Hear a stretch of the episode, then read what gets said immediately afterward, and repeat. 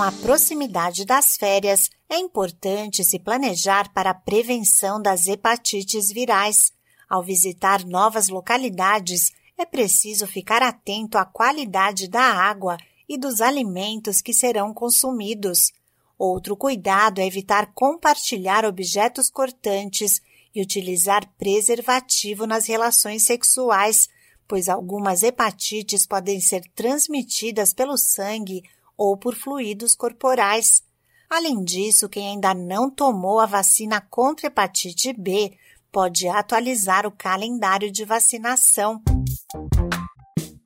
Olá, eu sou a Sig Aikmaier e neste Saúde e Bem-Estar converso com o hepatologista Carlos Eduardo Brandão, que explica quais são os tipos de hepatites e como elas são transmitidas. As hepatites virais, elas podem ser divididas do ponto de vista didático naquelas em empiricamente transmitidas, quer dizer, transmitidas pela contaminação da água e do alimento com partículas fecais, e são denominadas de hepatites A e hepatite E, e aquelas que são transmitidas pelo contato sexual ou pelo contato parenteral, através da pele, através de contato percutâneo, que são as hepatites do tipo B, do tipo C e do tipo delta.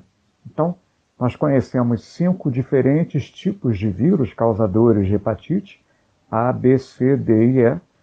Duas são transmitidas pela água contaminada e pelo alimento contaminado com partícula fecal, a hepatite A e E, e as outras são transmitidas ou pela via sexual ou pela via também chamada parenteral ou percutânea, como a hepatite B, pela hepatite C e pela hepatite delta. Outra forma de transmissão da hepatite B é da mãe para o bebê durante o trabalho de parto. O hepatologista Carlos Eduardo Brandão reforça a importância da vacina para prevenir a doença. A vacina é disponível em todo o mundo para recém-natos de 0 a 2 anos de idade e ela é disponível inclusive nos postos de saúde no Brasil de 0 até 29 anos de idade.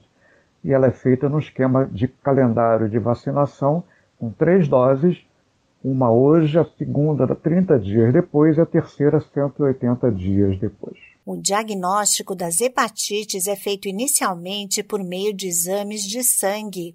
De acordo com o médico, principalmente em relação à hepatite B, Muitas pessoas podem estar com a doença sem saber. A maioria das vezes a hepatite ela pode ter alguns sinais e sintomas, mas em mais de 70, 80% dos casos esses pacientes são assintomáticos, ou seja, eles não apresentam qualquer tipo de sintoma clínico.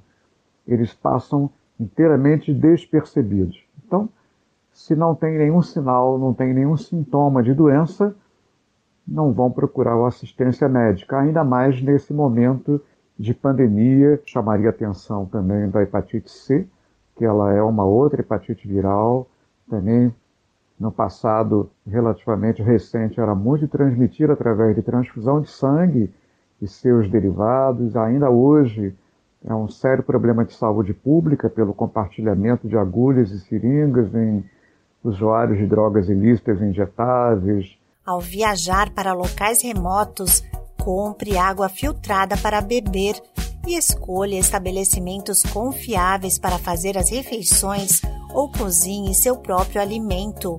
Faça sexo de forma segura e não compartilhe objetos pessoais. Proteja-se das hepatites virais. Esse podcast é uma produção da Rádio 2.